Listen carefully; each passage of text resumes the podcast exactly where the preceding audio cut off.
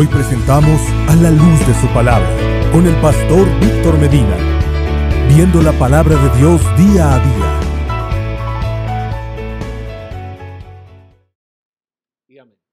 Como eh, ustedes habrán visto, ya sabrán o se habrán enterado, el tema que vamos a compartir en el día de hoy se llama Siervos del Señor. La verdad es que no tengo toda la potencia hoy para, para comunicar de forma tan elegante, pero les voy a pedir que en un tono tenue, pues me escuchen y así puedan también ser edificados con la exposición. Vamos a estar hablando en la carta a los romanos, capítulo 1, desde el verso 1 y hasta el verso 7. Yo lo voy a leer desde la nueva eh, versión internacional, eh, desde la Biblia del lector, para ver cómo se ve el texto planteado de esta manera. Dice Pablo, siervo de Cristo Jesús, llamado a ser apóstol, apartado para anunciar el Evangelio de Dios, que por medio de sus profetas ya había prometido en las sagradas escrituras.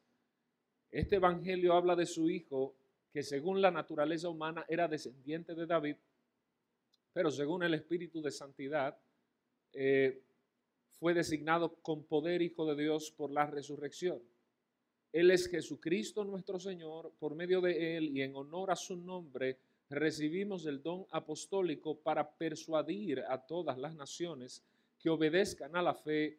Entre ellas están incluidos también ustedes a quienes Jesucristo ha llamado.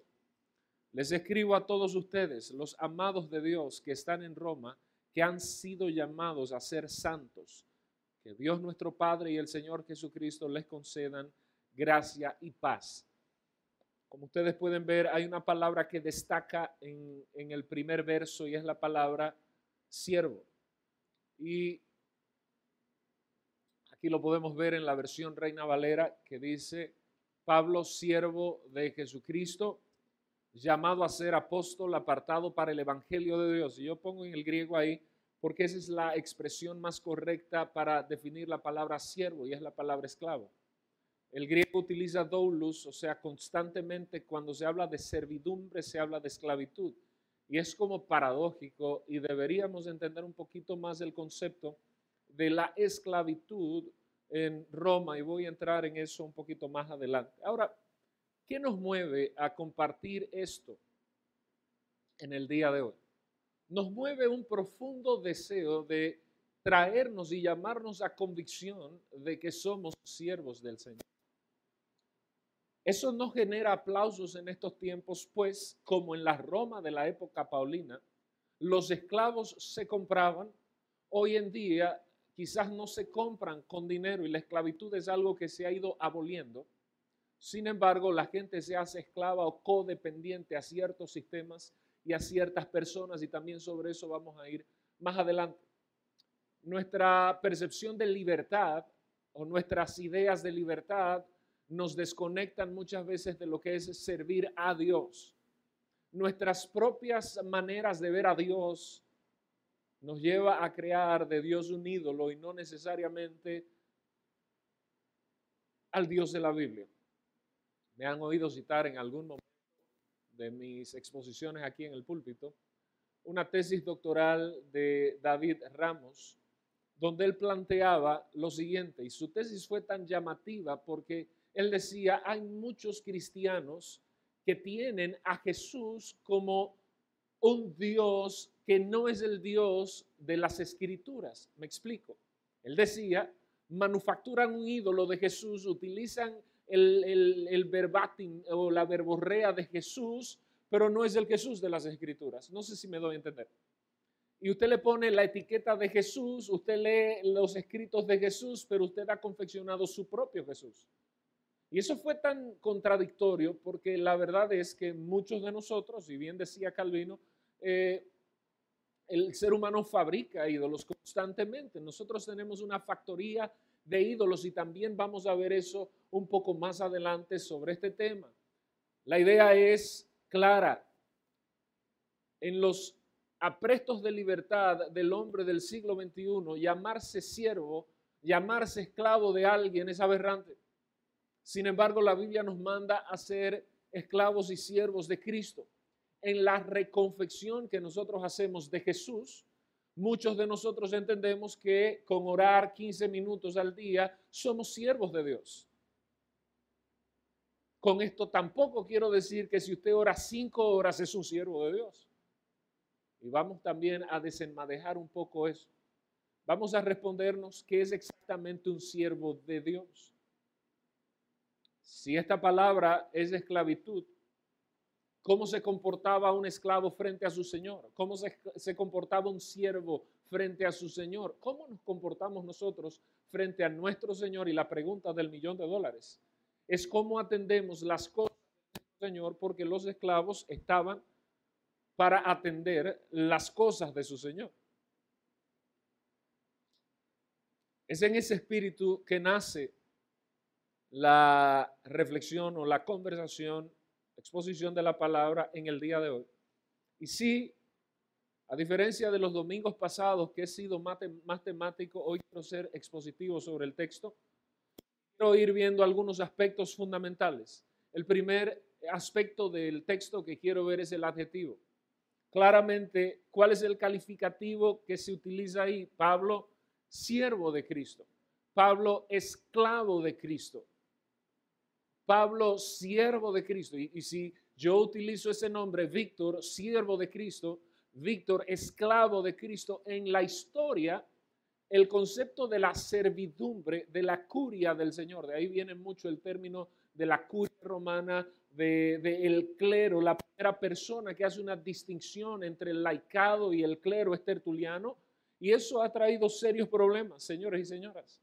Tertuliano en el segundo siglo, cuando habla del clero como una casta especial, es decir, poniendo a los que sirven como, como una clase especial parecería que el servicio está destinado solo a los que se suben en una plataforma o a los que atienden en una puerta, cuando el servicio es algo totalmente incluyente, todos estamos llamados a servir.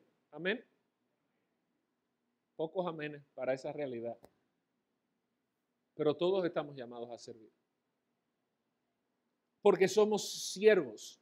Fíjese que la palabra siervo, que era un diminutivo, que era algo confrontador, que era algo peyorativo en la sociedad romana hoy en día, 21 siglos después, hablar de un siervo se habla como de una persona muy piadosa, de una persona, de una persona muy especial. Ese es un siervo de Dios. No, no hay una clase aparte. No debería haber una clase aparte.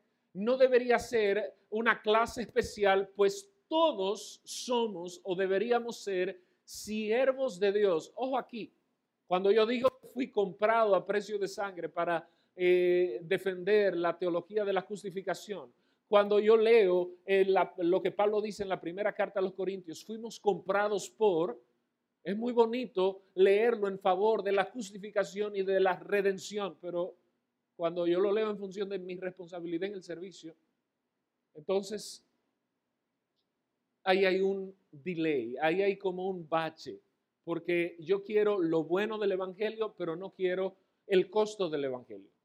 Pues en este caso el adjetivo que Pablo utiliza aquí es doulos, y hay dos cualidades que tenían los esclavos en esa época en Roma. Se pueden destacar muchas otras, pero una de ellas es que era propiedad exclusiva del, del amo. La sociedad romana estaba sostenida sobre esa base económica. Una de las principales bases económicas de la sociedad romana era la trata de esclavos, la compra de esclavos. Eventualmente en el tiempo los esclavos se les dio eh, el derecho jurídico de poder comprar su libertad a través de la manumisión. Pero cuando Pablo, que ojo, no es en el único lugar en el Nuevo Testamento donde él utiliza la palabra esclavos. Constantemente él utiliza la palabra esclavitud para referirse a no somos esclavos del temor. Nos gusta cantar esa canción, ¿verdad? Ya no soy esclavo del temor. Bueno, pero si eres esclavo de Cristo, es el mismo verbo. ¿Cuántos dicen amén? En otro orden, también Pablo habla de que en, la carta a los Gálatas no somos esclavos del pecado Eso nos gusta. Ya no soy esclavo del pecado, pero eres esclavo de Cristo. O sea, él va alternando el concepto y para hacer un poco de exégesis eh, sana, nosotros debemos entrarnos en el texto. Al entrarnos en el texto, hagámonos la pregunta, ¿qué perspectiva tenía un ciudadano romano como era Pablo sobre la esclavitud? Él no seleccionó el término casualmente, él seleccionó el término de la forma más atinada y más descriptiva posible. Él dice, nosotros, yo soy un esclavo de. Un esclavo era que soy propiedad exclusiva de Cristo. No soy propiedad exclusiva de un sistema, no soy propiedad exclusiva de una denominación, no soy propiedad exclusiva de un pastor y más adelante vamos a ir sobre eso. Soy propiedad exclusiva de Cristo. Y eso suena hasta, hasta motivador, eh, excitante. Pero no se olvide de eso. Número dos, también un siervo estaba en una condición de sumisión completa. O sea, el siervo tenía que someterse completamente a su amo. Y cuando usted lee sobre la esclavitud en Roma, hay muchos textos usted se topa con, elementos como si a un esclavo le tocaba un malamo, imagínese usted. De hecho, la palabra que se utiliza para esclavo, la palabra que se utiliza para esclavo era una palabra que era neutral. En pocas palabras, era una cosa. No era una persona era una cosa. O sea, imagínese usted a los derechos humanos viendo esa realidad. Era una cosa. Fíjese cómo el Estado denigraba la dignidad humana y los reducían a cosas. Sin embargo, era una palabra común en la teología paulina, como ya lo mencioné en anterior, eh, en anterior intervención el estatus jurídico del esclavo, mancipium. Un esclavo, reitero, era una persona que era un objeto, que era una cosa. Pablo está diciendo, mira, yo soy lo que Cristo quiere que yo sea, yo soy una persona completamente sometida a Él. Número dos, la forma, como dije, de libertar al esclavo era la manumisión, vindactam sensu o testamento. Eran tres formas básicas. O el amo le ponía una varita y lo libertaba, o el amo lo metía en el censo de Roma, o el amo lo legaba en el testamento y le dejaba su libertad. Hasta este punto, en toda esta teoría, lo único que quiero acendrar o pulir un poco es la idea de que Pablo estaba muy claro en la selección del adjetivo que se estaba eh, adjudicando. Él está diciendo, mira, yo soy un esclavo de Jesucristo. Si usted lee eh, la, la epístola de Tito, el capítulo 1, versículo 1, Pablo también se vuelve a presentar, yo soy un esclavo de Cristo. En un púlpito en el siglo XXI, que yo venga aquí y diga, yo soy un esclavo de Cristo. ¿Qué produce eso en la gente? Eso produce, wow, qué hombre tan humilde. Bien dijo Agustín Dipona que la simulación más grande de la hipocresía es usted considerarse humilde siendo una persona orgullosa. Muchas veces nos paramos aquí en el púlpito y decimos, yo, yo nunca. Y esas palabras hoy en día son, son bonitas cuando usted define una persona, ese es un siervo. Esa es una sierva del Señor. Y usted lo primero en el imaginario del dominicano, cuando le hablan de sierva, lo primero que le llega a la mente es una persona con la falda larga, eh, totalmente recta. Eso es una sierva de Dios. Y eso es un concepto totalmente desenfocado de la realidad del servicio a Dios. Y no se me cree ansias que me voy a meter más profundo. No se preocupe, que el avión lo vamos a aterrizar. Abróchese los cinturones. Pablo claramente lo que plantea es, soy un siervo.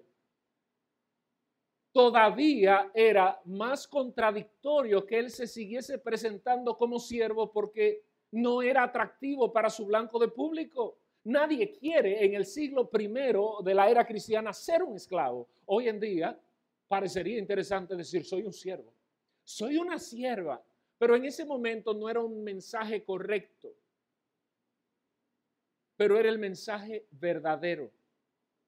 Y aquí estamos en una disyuntiva, señores y señoras, en el siglo XXI. Y yo quiero decir, en comunidad bíblica de fe estamos en una disyuntiva. O le decimos a la gente lo que la gente quiere oír o le decimos a la gente la verdad. Aunque la verdad nos corte a nosotros, a los que estamos aquí parados. Usted decida. Yo tengo un compromiso de decir la verdad. Aunque a mí me corte. Y ustedes lo han visto en el tiempo que soy el primero que se flagela cuando el tema le toca en sus hechos evidentes y prácticos pero la verdad de ser dicha, porque claramente Jesús se autodefine como la verdad. Cuando usted ve el texto, Pablo va a decir más adelante, no me avergüenzo del Evangelio porque es poder de Dios. O sea, claramente parecía una vergüenza esclavo. Yo no quiero ser un esclavo. Y Pablo dice, esa es una de las cualidades más importantes del creyente. Es un esclavo. Hoy en día nosotros tenemos un centauro griego en nuestra teología. Y el centauro, mitad hombre, mitad animal, que nosotros tenemos en nuestra teología, queda muy claro, yo soy esclavo cuando me conviene y me beneficia, pero hasta un punto entonces yo soy el presidente de las Naciones Unidas y de los derechos humanos, porque no nos hemos rendido por completo al Señor. Oiga bien, al Señor, usted puede decir eso conmigo, al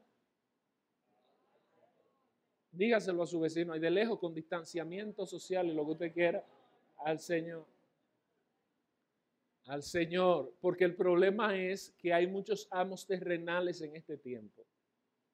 Pero sobre eso vamos a ir más adelante.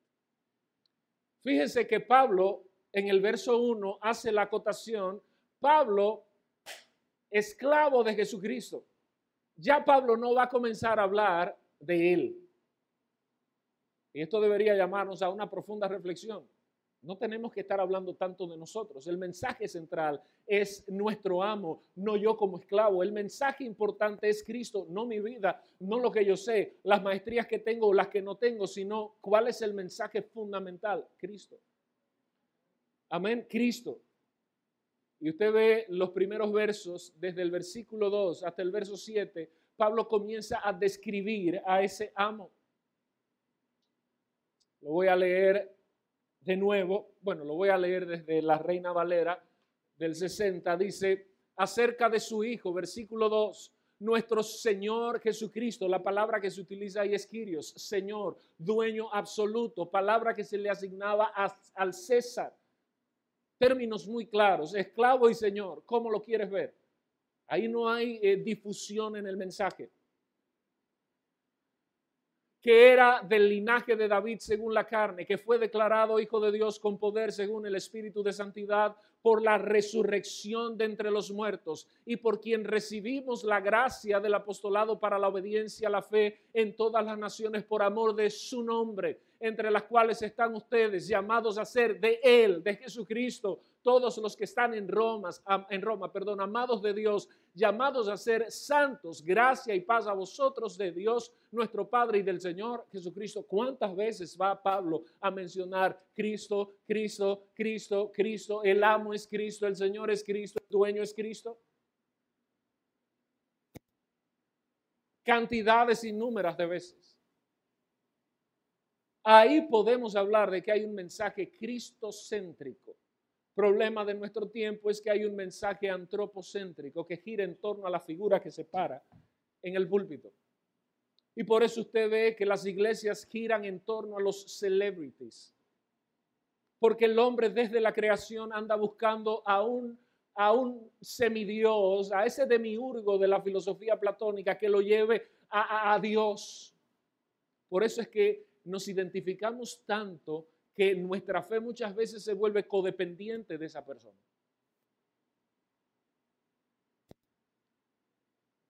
Y usted ve que la gente dice, yo soy de la iglesia de fulano de tal. Gran cosa. O sea, de verdad, gran cosa. Yo voy a, a la iglesia tal, gran cosa. La pregunta es, ¿cómo sirves tú en la obra de Dios en la iglesia X, Y o Z? Una de las cosas bonitas que ha tenido la pandemia, ayer hablaba con un amigo, andaba con un amigo de otra iglesia y le, di, le hacía la salvedad, cuéntame, ¿cuántos asientos vacíos hay en tu iglesia? Uh, una iglesia de las más grandes de Santo Domingo. Simple y llanamente, estos procesos lo que hacen es purgar. Y yo lo lamento, hermanos, pero esa es la verdad. Porque la misma pandemia que afecta a Robert es la misma pandemia que afecta a Franklin, la misma que afecta a Agustina, la misma que afecta a Génesis. ¿Cómo se llama el bebé? No tiene nombre. Okay. no saben el sexo. La misma pandemia que afecta a Ana es la misma pandemia que me afecta a mí. O sea, los problemas del mundo son del mundo. Su servicio a Dios no puede estar condicionado por lo externo.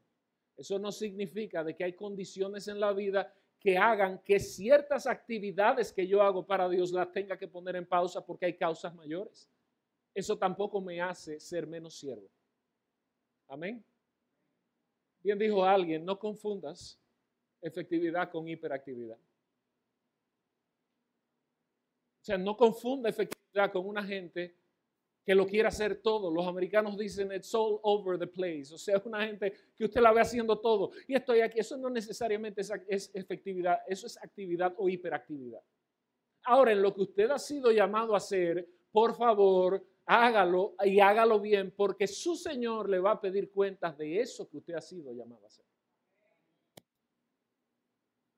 Pero bueno, claramente queda definido el hecho de que el amo en relación al esclavo Pablo se llama Jesucristo.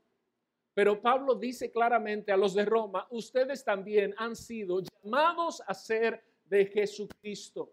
Y yo quiero decirle a usted, comunidad bíblica de fe, el que nos ve online, el que nos escuche en los podcasts, usted ha sido llamado a ser de Jesucristo. Esto presenta una contradicción porque en, en Corinto, perdón, en la ciudad de Corinto, la iglesia, en el capítulo 1, cuando el versículo 11 dice, sido informado por los de Cloé que hay división entre ustedes, más adelante Pablo dice, he sido informado que unos andan diciendo, yo soy de Pablo, yo soy de Cefas, yo soy de Apolos y otros de Cristo, y siempre he comentado sobre ese texto, ese es el grupo más peligroso. Decir yo soy esclavo de Cristo no es tenerlo como una libertad del sistema que Cristo mismo ha impuesto.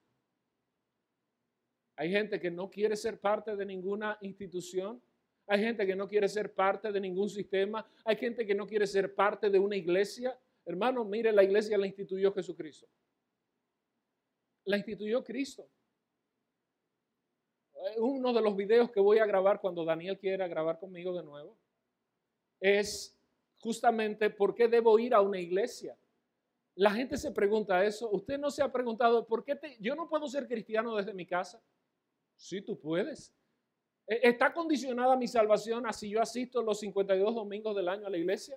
No, no está condicionada. ¿Es la iglesia un instrumento, un medio de gracia de Dios para el creyente, para su desarrollo en los talentos y los dones y la expansión de la obra en la tierra? Sí. ¿Cuenta Dios contigo? Sí. ¿Eres un esclavo de Él? Supuestamente sí. ¿La obra de Él tienes que atenderla? Sí.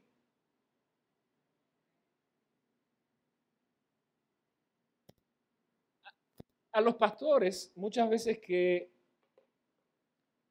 que definitivamente se lucran de la iglesia, no es que tengan un salario, es que se lucran. Son dos cosas diferentes. Pues definitivamente el indicador de desempeño más importante es que la iglesia esté llena porque por, eh, o sea, por, llamemos por densidad demográfica en la iglesia, se supone que va a haber más dinero que entre al alfolí.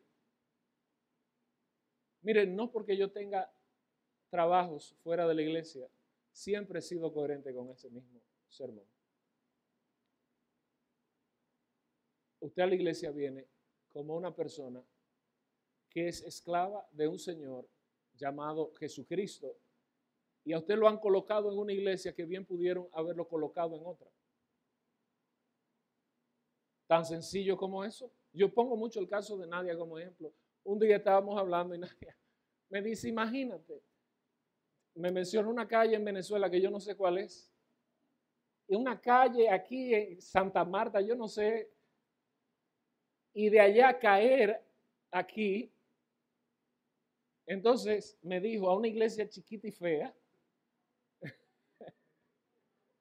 bueno, eso fue en terapia, no puedo confesar.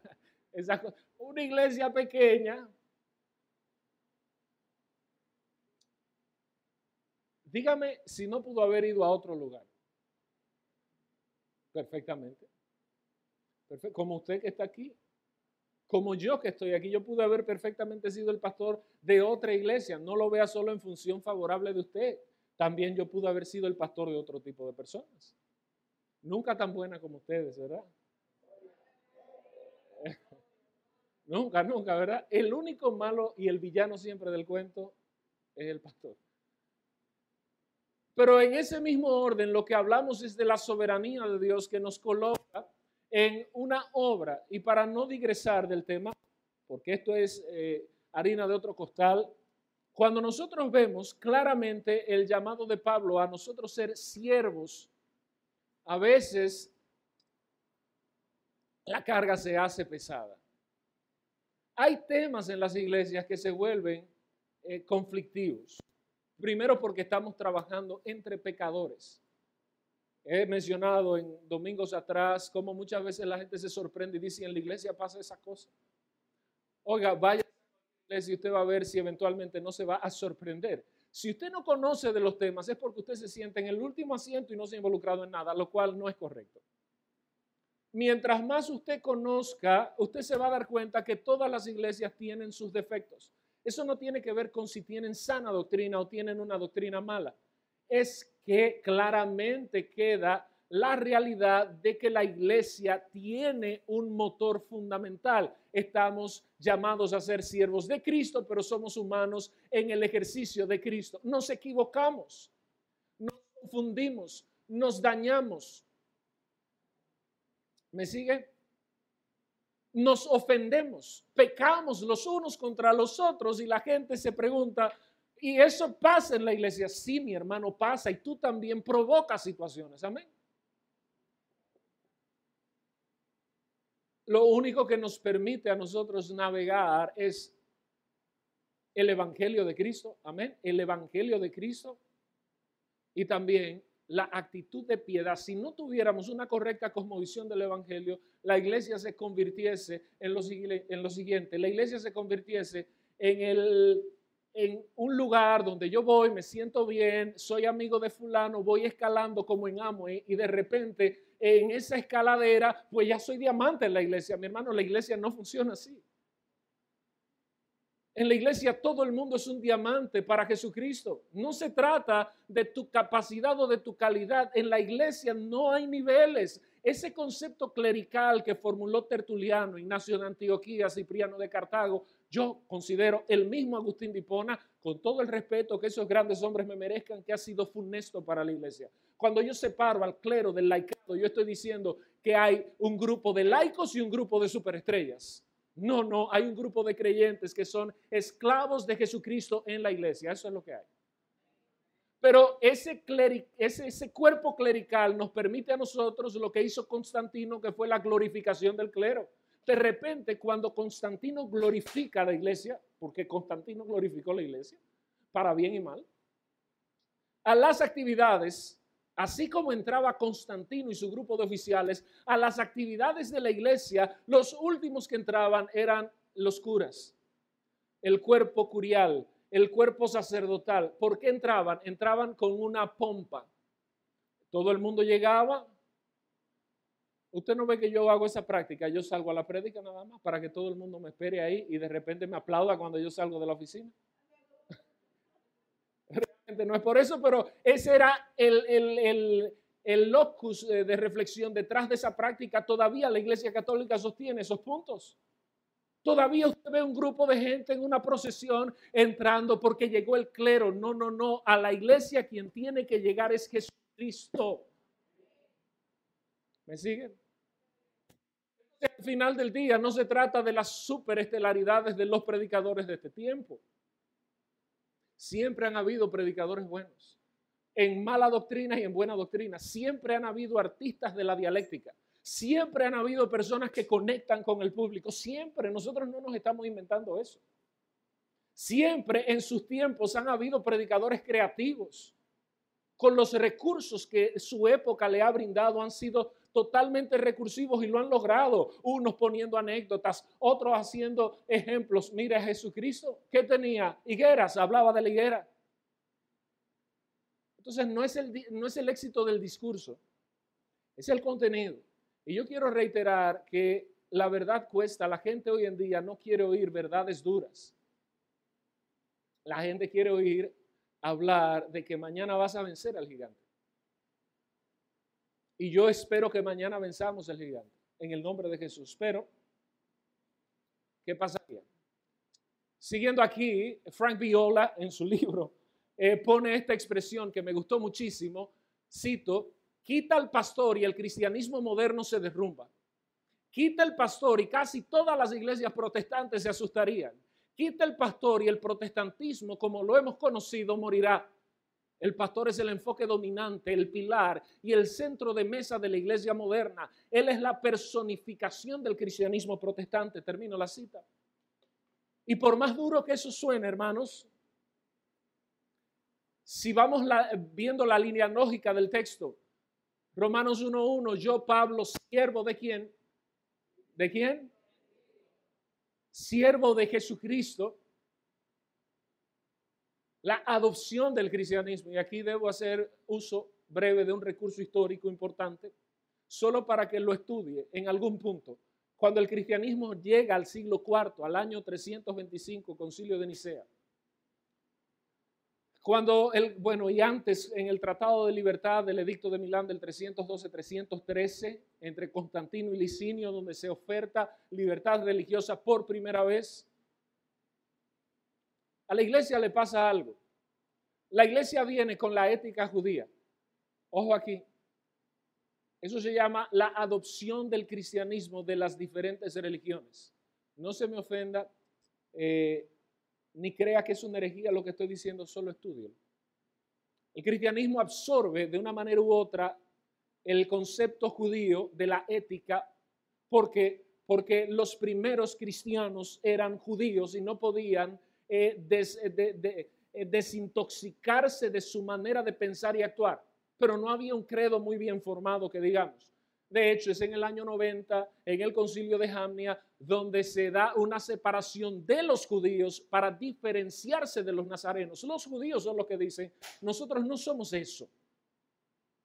Y los judíos se vuelven más ortodoxos y de ahí viene el tema del libro protocanónico. De ahí viene la idea de que todos los libros escritos en griegos ellos los desechan y usted ve hoy en día la famosa pugna de los libros de Judí, de Tobí, eso viene desde allá, primer siglo, año 90. Pero usted tiene la incursión de grandes hombres en el cristianismo que no venían del judaísmo. Filón de Alejandría, Justino Mártir, eh, Alejandro de Alejandría, Atanasio, Atenágoras, Crisóstomo, todos estos nombres eran griegos. Panteno, Orígenes, eran griegos. ¿Con qué vienen? Con un pensamiento griego profundo. La teología del cristianismo en muchos sentidos estaba vinculada con el platonismo que era predominante en la época, o neoplatonismo. Ya van dos. Ética judía, platonismo eh, y teología griega. Número tres, política de Roma. Es Constantino que le da y Roma también le da esa oferta de cómo organizarse. El cristianismo adopta el gobierno romano. Usted ve el sistema del Vaticano, no actual, sino desde la formación del siglo IV, y usted se da cuenta de que el cristianismo adopta ese modelo de institución. Esos tres elementos, por lo menos podemos citar en materia de adopción. ¿Qué pasa con esto? que los griegos tenían siempre a una superestrella como el orador principal. ¿Usted ha leído, ha escuchado hablar de los sofistas griegos? Los sofistas griegos, eh, siglo II antes de Cristo.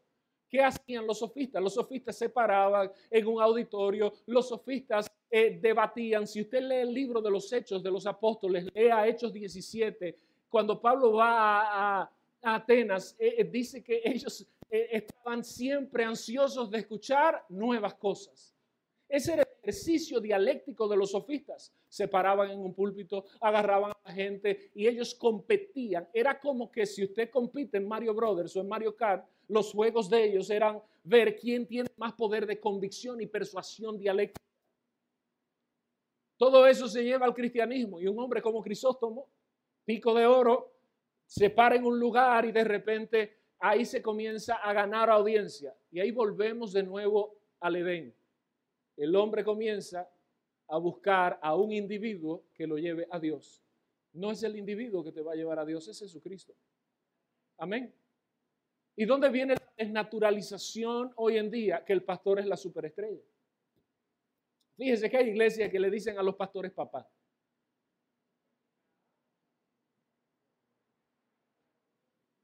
Yo, yo quiero decirles esto, hermanos. Reflexionando eso en esta semana, pensaba en el versículo en Efesios y en Éxodo que dice, honra a tu padre y a tu madre.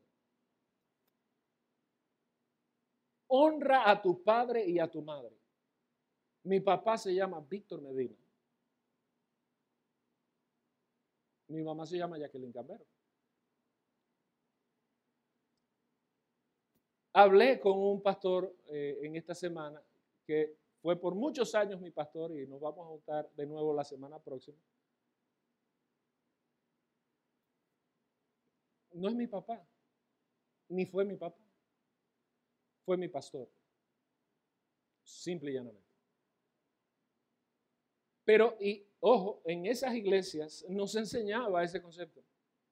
Pero hay iglesias francamente que tienen la idea de esta teología, de ese es tu papá espiritual. Y ahí hay una mezcla, hay un híbrido, porque si bien es cierto que vemos que Onésimo, mi hijo, al que engendré en mis prisiones, vemos a Pablo y el concepto de papa en la historia de la iglesia viene de tu papá espiritual. Aquí hay una línea muy gris. Mire mi hermano, su papá al que la Biblia le manda a honrar no es al pastor, al pastor usted lo honra como el pastor de la iglesia, punto. Pero a quien usted está llamado a honrar es a su padre y a su madre biológica.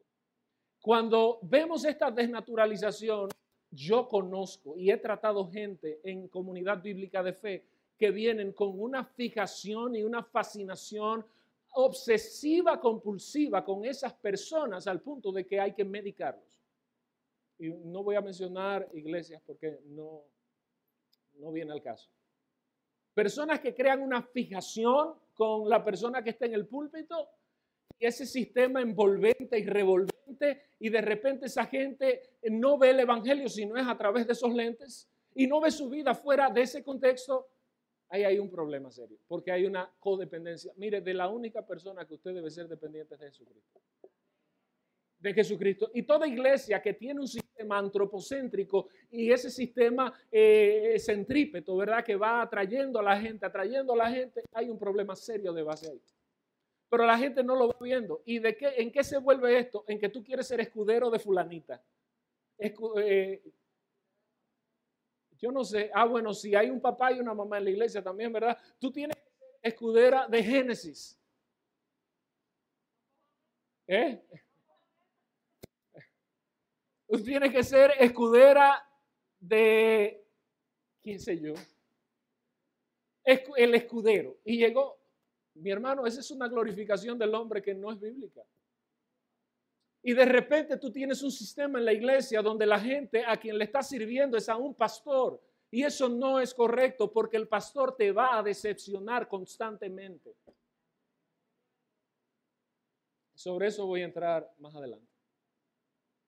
Pero me parece tan eh, fascinante y fantástico lo que plantea Frank Viola, donde dice, oiga, si usted saca al pastor de la iglesia moderna,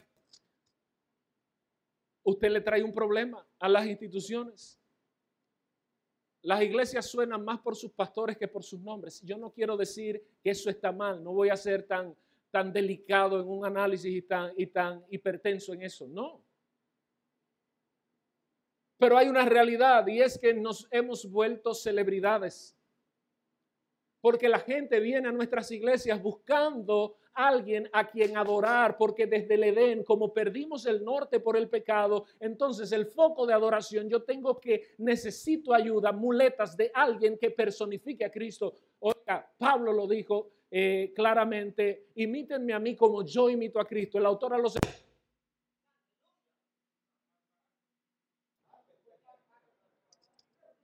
Seguimos aquí. Yo estoy cristiano porque en otro momento al suelo.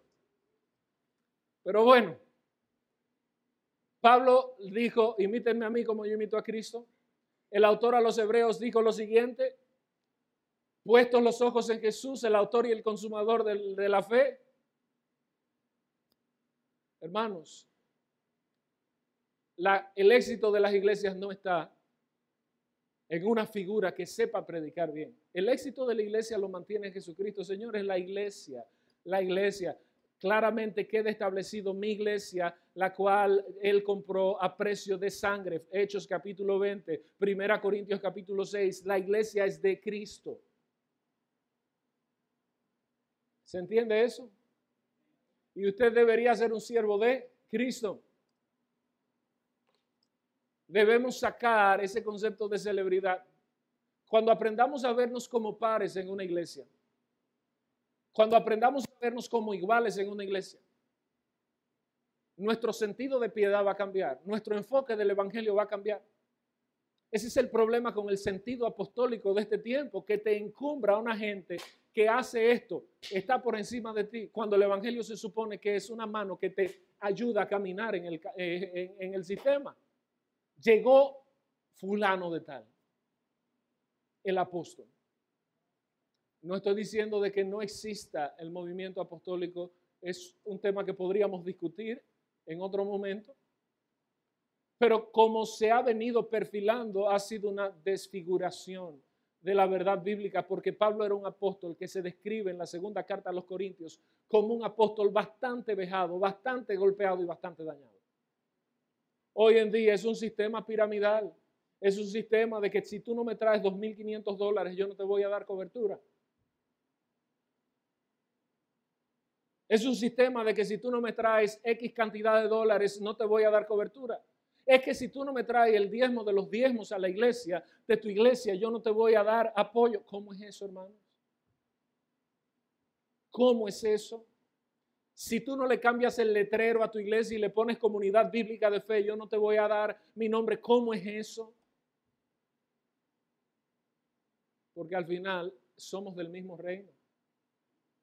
Siempre he dicho, si usted va a diferir de alguien, empiece por la doctrina y no por la persona. Y el problema es que hemos invertido hoy en día, el problema es personal y no doctrinal. Vamos a entrar a este acrónimo que en un momento aprendí y lo recordé, si estamos llamados a servir, ¿cuántos creen que están llamados a servir en el reino de Dios? La palabra forma, para mí, eh, fue un acrónimo que lo aprendí en el seminario hace muchos tiempos. Él es el que nos forma a nosotros. Él nos forma a nosotros. ¿Quién es Él? El Señor. Amén. Ahora, la F de formación nos lleva al siguiente elemento. Nos da una formación espiritual. Si usted quiere servir al Señor, usted tiene que ser formado espiritualmente. O sea, debe haber una formación espiritual porque usted es siervo. De hecho, en el contexto de la esclavitud romana, en el contexto de la esclavitud romana, habían siervos que eran más letrados que sus amos. Hay obispos que vienen de esa clase. Y esos siervos servían como eh, personas para instruir, eran los pedagogos o pedagogos, de ahí sale la palabra pedagogía. Esos que enseñaban. Pero primero, para puntualizar, usted debe ser formado espiritualmente. Si usted lee la autobiografía de Pablo, que él da en Gálatas y que él eh, brevemente Lucas da en el libro de los Hechos, Pablo mismo fue instruido. Bernabé se toma el tiempo de instruir a Pablo. Hoy en día la gente quiere solo servir por talento. Hay un caso en la historia que yo me lo encuentro eh, extremadamente incorrecto, aunque su resultado fue bueno. y fue el obispado de Ambrosio de Milán. Ambrosio de Milán fue un hombre ejemplar, fue un hombre impresionante. Sin embargo, Ambrosio de Milán hizo el catecumenado en dos semanas. Lo ordenaron rápidamente porque había una necesidad y, como dice el viejo refrán, la necesidad tiene cara de hereje. Lo pusieron por su talento. ¿Cuál es el problema cuando nosotros estamos solo sostenidos en nuestros talentos? Que hay una adolescencia de carácter. Y esta carrera cristiana es de carácter más que de talento. Mire, hermano, siempre recuérdense que hay siete mil que no han doblado sus rodillas ante los baales. Hay siete mil mejores que tú, hay siete mil mejores que yo. No es verdad que tú eres lo que más sabe de lo que tú dices que sabe. Y no es verdad que eres indispensable. Es que Dios, eh, Isaías dice, haré yo nacer una nación en un día. Señores, ustedes están lidiando con el Dios Todopoderoso. A veces nosotros pensamos que en un lugar nuestra ausencia significará el deterioro y el derrumbe y el cataclismo de aquel lugar. Oiga, muy probablemente ese cataclismo le pase a usted y no necesariamente a la institución, porque cuando usted se dé cuenta de que todo siguió, y de que otro vino e hizo lo que usted hacía. No voy a decir que mejor, pero lo hizo. Y que todo continuó, usted se va a dar cuenta de que usted no era tan indispensable. Alguien dijo, vive todos los días sabiendo como que te vas a morir y algún día acertarás. La verdad es esa, que si hoy fuera nuestro último día, usted y yo deberíamos estar alineados con el Señor. La otra palabra que este acrónimo me regalaba era primero, Él nos forma, ¿verdad? La F de formación espiritual. La O, ¿de qué se trata? De oportunidad. Dios abre las oportunidades para el servicio en su obra. Amén. Dios abre las oportunidades para el servicio en su obra. También la R nos habla a nosotros de aquí de recursos. Él da los, los recursos. Él utiliza mi personalidad. O sea, Dios no necesita que usted sea como Víctor, como Betania, como cualquier, como Robert. Dios necesita que usted sea usted. A Pablo Dios lo usó con su carácter, con su temperamento. A Pedro lo usó con su temperamento. A veces la gente quiere emular tanto hasta la forma de hablar, que eso es una cosa impresionante. No confunda admiración con enajenación. No está mal admirar, yo admiro a mucha gente, admiro algunas capacidades, cualidades, formas, sistemas de pensamiento, elocuencia de algunas personas. Eso no me quita mis capacidades ni mi valor y lo que pueda aprender lo aprendo, pero Dios a mí me ha usado en mi forma. Siempre lo he dicho y lo sostengo en pleno siglo XXI, en plena pandemia o pospandemia, como querramos llamarlo. Yo no soy el pastor más ortodoxo, siempre lo he sabido. Mis amigos bautistas me decían orígenes en la maestría, porque orígenes siempre fue muy, muy original. Los neopentecostales me decían, tú te pareces más a los nuestros. Bueno, hasta cierto punto. Yo no quiero ser ni de un extremo ni de otro, ni, ni siquiera estar en un punto medio. Simple y llanamente Dios me llamó como yo soy y así le sirvo al Señor y así le serviré. Y yo sirvo al Señor por elección. Elección, elección. Hay una oportunidad, recursos. Dios nos ha dado recursos. Pero tu personalidad Dios la va a usar para el servicio. Y finalmente, podemos ver ahí también que Él utiliza nuestros antecedentes. No voy a entrar mucho en eso, pero Dios usó el testimonio de Pablo para impactar a reyes Dios va a usar tus caídas también para el recurso y para el Evangelio. Amén. Dios va a usar también tu pasado, tu testimonio, tu historia a favor del Evangelio, siempre y cuando hay una cosmovisión correcta del Evangelio.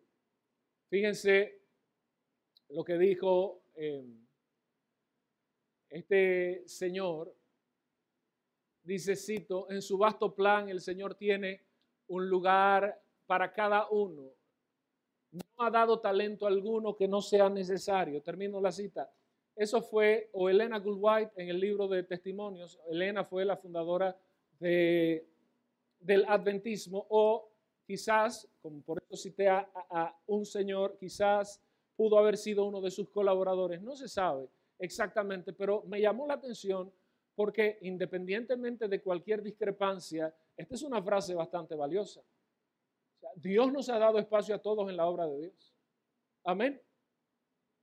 Usted tiene talentos, usted está llamado a usarlos para la obra de Dios.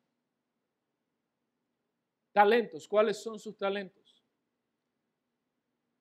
Finalmente quiero terminar con este último punto, decir que me permitan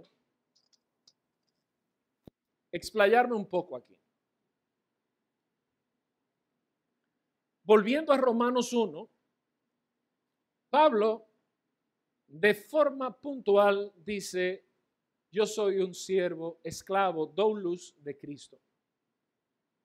Ya vimos que el amo es Cristo y que lamentablemente en nuestras iglesias hoy en día mucha gente se siente como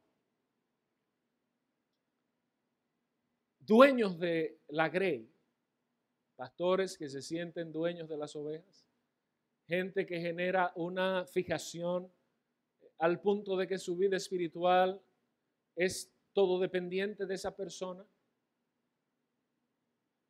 Yo quiero hacerle esta pregunta porque Pablo la tenía clara y constantemente repite, yo soy siervo de Cristo.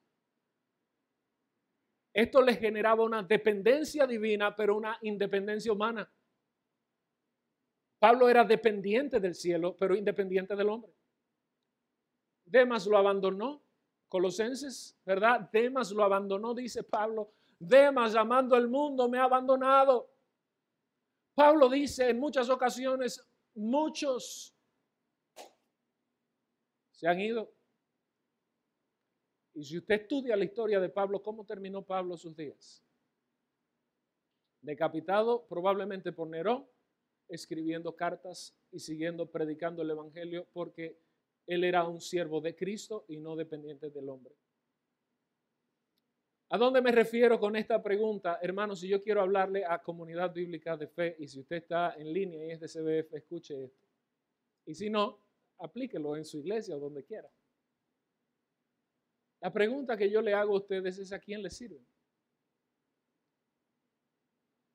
Siempre hago la anécdota de mi famosa amiga Aileen Curry, que me ayudó tanto en la actividad de Estruendo en los cielos. Eh, señores, yo no, no sé, o sea, de verdad, ¿cómo cuantificar el apoyo de Aileen? Yo no sé. Porque desde el día uno yo le presenté esta visión a dos personas. Una era Aileen Curry y la otra era Marisol Enríquez, que estaba, que había enviudado. Viuda Curi también, Oscar Curi. Y yo les digo, miren, tengo este plan. Vamos a hacer una caminata de oración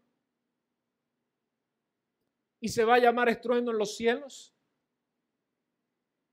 Y esa caminata de oración, nosotros vamos a hacer una ruta histórica en República Dominicana, en Santo Domingo. Vamos a partir desde el Parque Independencia y partiendo desde el Parque Independencia, cuando caminemos del Conde Peatonal, vamos a ir buscando las principales rutas hasta que lleguemos a las Damas, porque fue la primera calle del Nuevo Mundo, y vamos a terminar en el Alcázar de Colón con una gran celebración.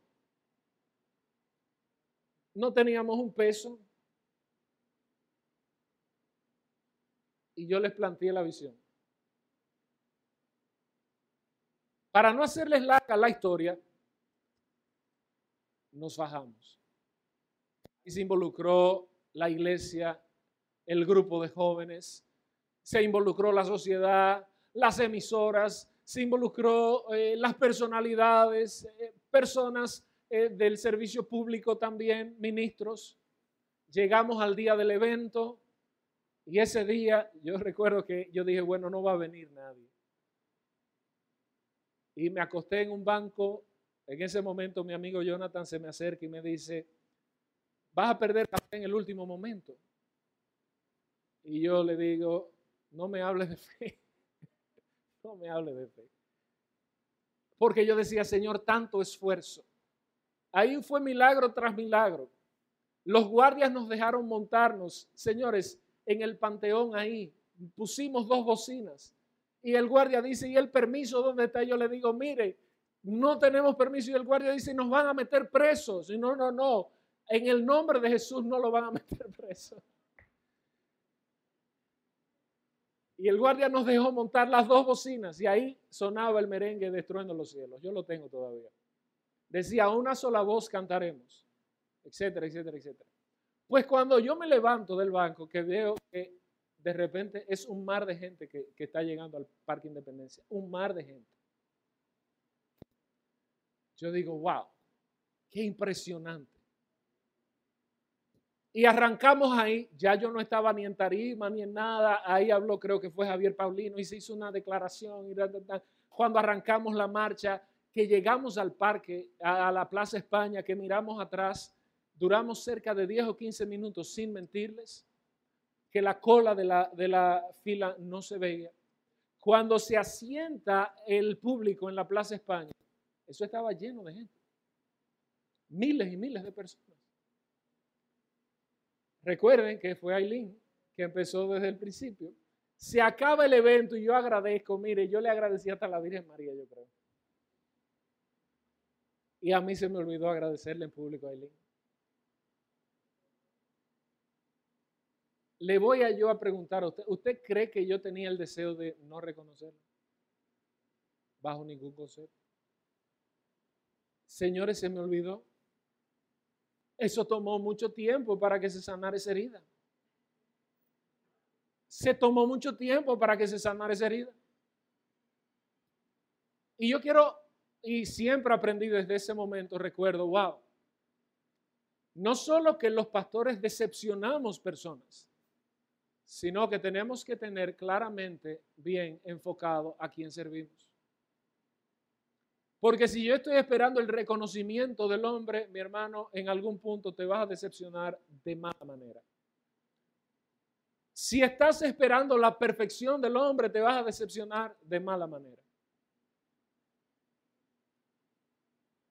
Cuando yo escucho a la gente hablar, mi pastor, de otra, mi pastor, yo le pregunto a veces, ¿tú conoces bien a tu pastor?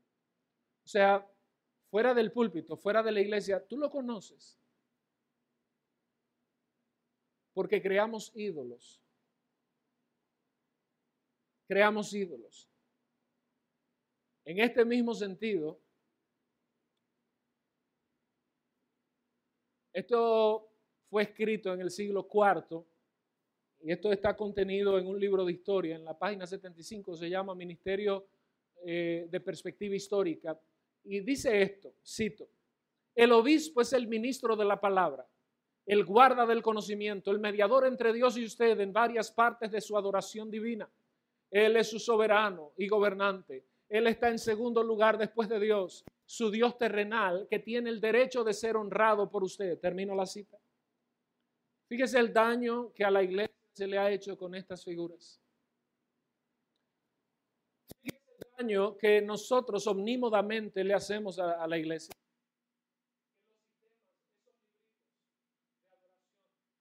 Esos libritos de, al pastor o de teología pastoral, esos libros donde si tú me bendices, mire, hay gente que usa este sistema. Déjame darle una ofrenda a fulano, al pastor. ¿Estoy yo en desacuerdo con eso? No.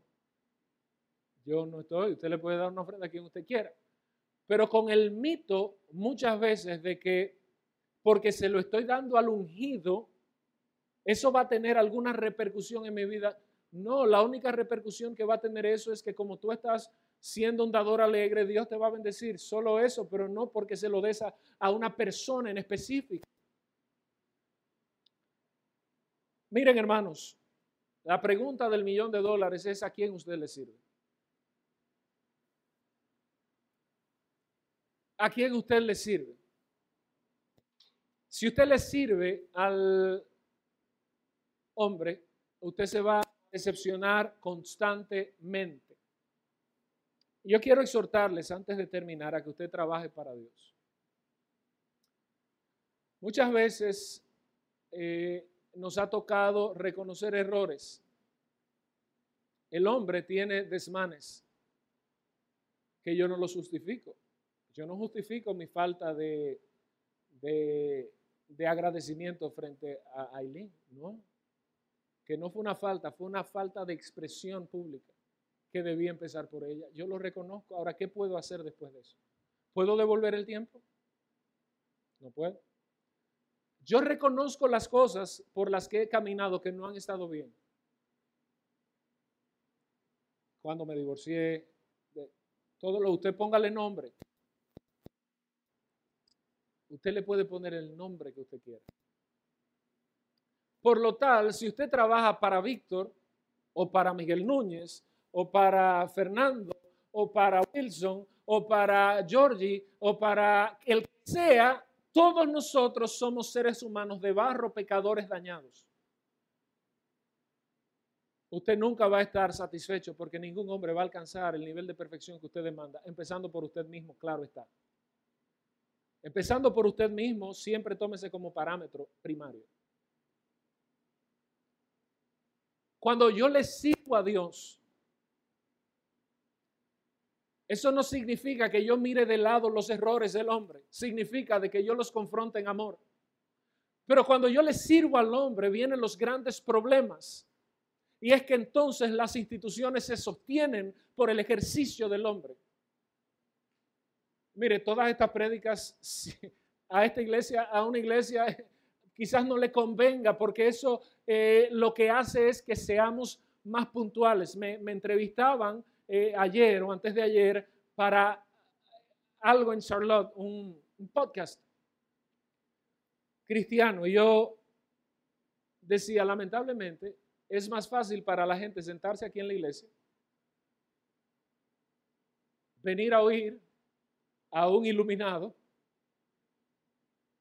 y que su adoración a Dios dependa de lo que el iluminado va a decir el próximo domingo. ¿Usted sabe la cantidad de gente que falta a las iglesias cuando sabe que el pastor principal no va a ir? Porque de repente la única persona que tiene la revelación, oh, es que a mí me gusta pero que tú no vienes a la iglesia porque te gusta el pastor, tú vienes a la iglesia eh, porque te gusta el evangelio, porque tú eres parte del evangelio, porque estás llamado a adorar a Dios. Hay gente que no va a organizar su vida porque tienen su propia confección del evangelio y eso es un problema. Ojo, y obvio, que hasta dónde llega eso, hasta dónde la gente soporta y se van a mudar, mañana van a estar en otra iglesia y después en otra, en otra, forman su iglesia. Y de ahí se van también. Si tú no trabajas para Dios, hermano, mira, tu corazón se va a desteñir constantemente hasta un día que esté totalmente pálido y no tenga ninguna luz ni ningún color. Yo no puedo pararme aquí a decir a usted, usted tiene el mejor pastor. No, no, no, es que eso no es verdad. Yo de los peores quizás el peor. Pero yo estoy comprometido con decir la verdad. Yo le decía a Betania en una reunión que teníamos antes del culto, decía, mira, ¿cuántos años tengo yo aquí? ¿Cuánta gente no he visto yo entrar y salir? Promesas de yo haré, seré, veré, tendré, viraré, tornaré, etcétera, etcétera, etcétera. Pero si algo tengo yo claro, mis hermanos, es lo siguiente, que Dios envía obreros a su mies. Y yo estoy seguro de que usted es un obrero a la mies que el Señor está mandando. Y por eso mi llamado a la atención es trabaje para Dios, no trabaje para el hombre. Corrija al hombre en lo que el hombre esté mal, corríjanos, corríjanos. Yo no sé si hay muchos pastores que están dispuestos a ser corregidos, pero yo sí. Llámeme, escríbame. No me llame para chismes, llámeme y siéntese conmigo y dígame, mire, yo pienso que esto no está bien. Yo pienso que usted no está obrando bien, así yo lo recibo. Miren, yo no soy muy fanático de TD Jakes. No, no me gusta su teología. Me gusta su histrionismo. Tipo es tremendo, ¿verdad? Pero su teología y yo no somos muy amigos. Pero lo vi en algo que Fausto está involucrado en la cumbre global de liderazgo. Y vi que alguien, mientras él estaba hablando, estaba acabándolo en público.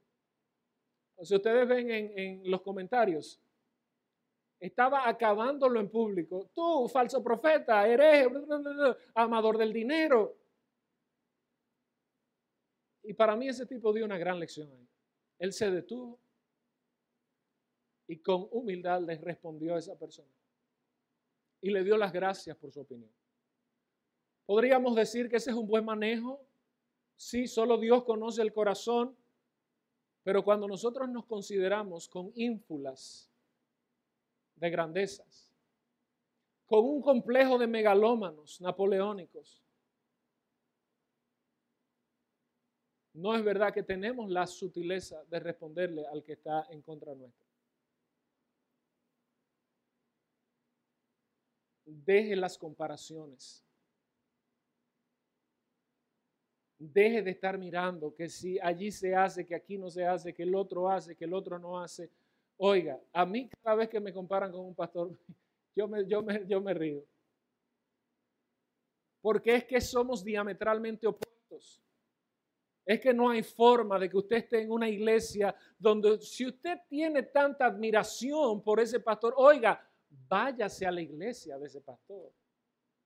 Tenía muchos años que no decía eso. Pero quiero dejarlo claro.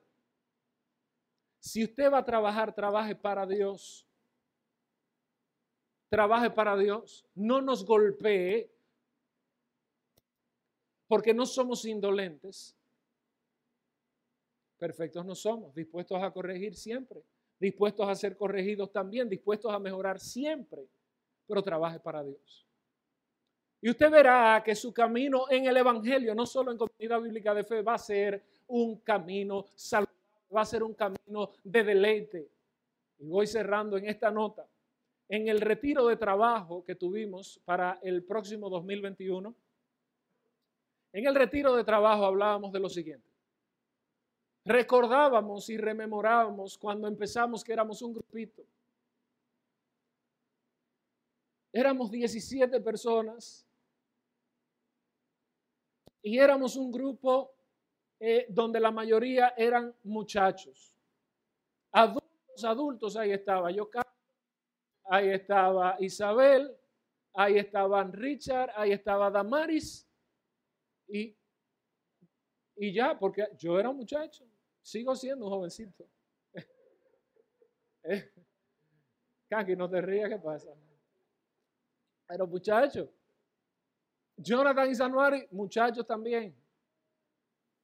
Y los demás, más muchachos. Betania tenía 15 años. Si usted la ve en una foto, usted dice, no, pero Dios hace maravilla. Dios se le estaba transformando para Joyce. Aleluya. Y a nosotros nos caracterizaba, y hablábamos de eso, y yo, nos caracterizaba algo bien básico. Hacíamos pocas cosas, teníamos nuestras actividades que tocados por amor. Estaba todo el mundo involucrado. Todavía no teníamos un ministerio de acción social en ese momento. Nos gozamos con el que tenemos ahora, ¿verdad? Qué gran trabajo hace el Ministerio de Acción Social, Yenitza. Gracias eh, por todo y por lo que van a hacer en diciembre. No teníamos esos recursos y hacíamos tiempo con Dios. Ustedes saben lo interesante. Al primer tiempo con Dios fuimos todos a dar y a recibir. es verdad. Al primer tiempo con Dios fuimos nosotros y tú prediques y yo me siento y el otro predica y se siente. Pero éramos de un mismo sentir, hermanos. Teníamos diferencias, teníamos discrepancias, Teníamos nuestra reunión todos los domingos de equipo. Yo cerraba la puerta al que no llegaba temprano. Teníamos problemas, pero había una actitud y éramos de un mismo sentido. Y conversaba con Betania, ¿cómo podemos de cara al 2021 irnos allá? Volver a lo básico, al fundamento. Eso no significa derruir o destruir lo que hemos construido eclesiológicamente bajo ningún concepto. O sea, no significa que el aprendizaje estructural que hemos tenido lo vamos a echar hacia atrás. No, lo que significa es que debemos volver a lo básico. Lo más importante de la iglesia no es la estructura, ni siquiera la planta física. Queremos una planta física. Agradecemos a Dios el esfuerzo que Kimberly y los muchachos han hecho para, para bendecirnos con, con idea, pero mira hermanos, la transformación nunca será estética. Hay iglesias, iglesias que tienen helipuertos, que eso está chulísimo. Yo quisiera que tuviéramos un helipuerto.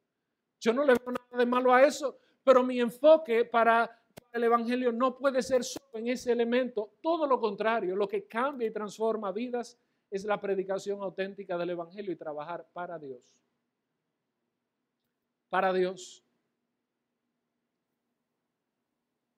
Volver hacia allá significa estar en un mismo sentido. Si no estamos en un mismo sentido, hermanos, ¿sabe cómo se llama eso? Penosamente, grotescamente y dantescamente, división. División. Y un pueblo dividido, Jesús dijo, una casa no puede estar dividida, dos reinos no pueden estar divididos. Tenemos que ser de un mismo sentido. Ese mismo sentir va a implicar que trabajemos para Dios. Les dejo con esta historia de Harlan Page. Harlan Page llegó a una iglesia un día y cuando llegó a la iglesia, así como a CBF, él se sorprendió y dijo, wow, pero esto está hecho. Digo, aquí hay cosas por hacer, ¿verdad? Pero imagínense, y hay un músico, y hay otro músico, Harlan Page decía, ¿y qué yo puedo traer a la iglesia para aportar? Él era un mecánico de patio en Estados Unidos, un mecánico de patio. Y él dijo, yo tengo que aportar algo para el Evangelio. Yo tengo que hacer algo para que la verdad que yo he conocido pueda diseminarse. Y él agarra y comienza a comprar folletitos o tratados y comienza a llevárselo al trabajo y a dárselo a los clientes. Él comienza en su trabajo, células de oración, grupos de oración y comienza a orar. Él no tenía mucha teología, era muy eh, torpe dialécticamente hablando. Llega el final de sus días y está próximo a morir. Y cuando las sombras de la eternidad cubrían su lecho, él expresó estas palabras y dijo, por lo menos 100 personas han venido al Evangelio por lo que yo he hecho en mi vida.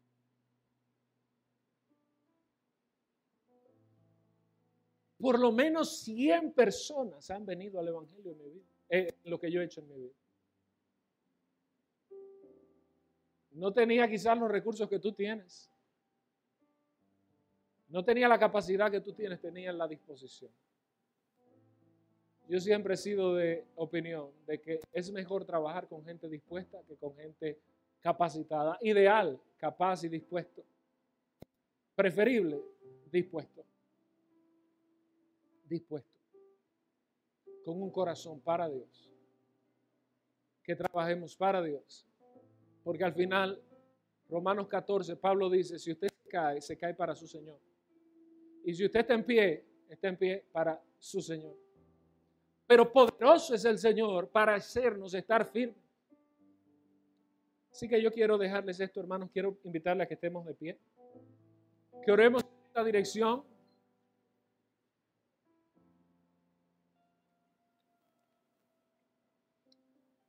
Que tú le digas al Señor Jesús, Señor, ayúdame a mí, enséñame a mí.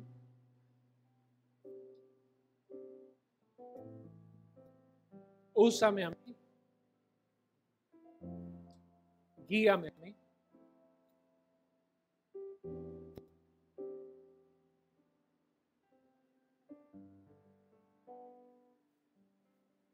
Dile, Señor Jesús, ayúdame a ser útil en la obra. Y que mis talentos, de acuerdo a mi capacidad, como dice la parábola, yo puedo usarlos.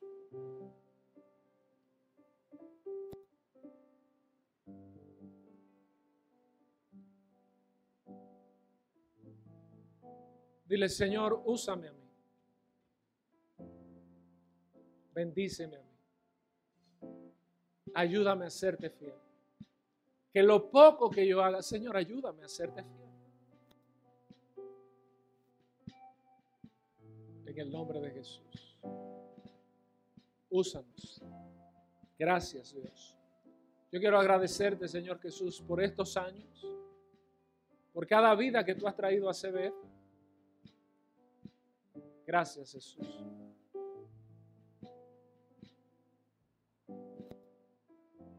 Gracias, Jesús.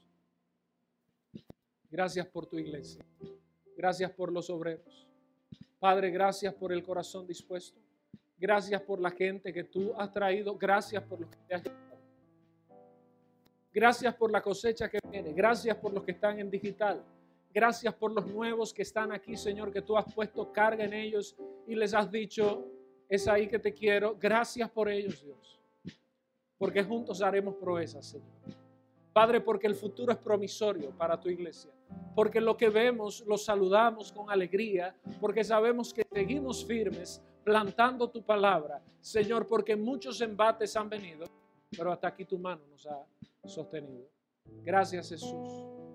Gracias Señor. Oramos que tú nos lleves en bendición en esta hora, donde quiera que vayamos. Guárdanos y bendícenos y permítenos estar conectados el próximo miércoles en Zoom y estar el próximo domingo aquí presencial, Señor, compartiendo tu palabra y adorando tu nombre una vez más. Amén y amén. El Señor les bendiga, le guarde. Gracias por haber estado el día de hoy. Bye. Pueden saludarse. Chao.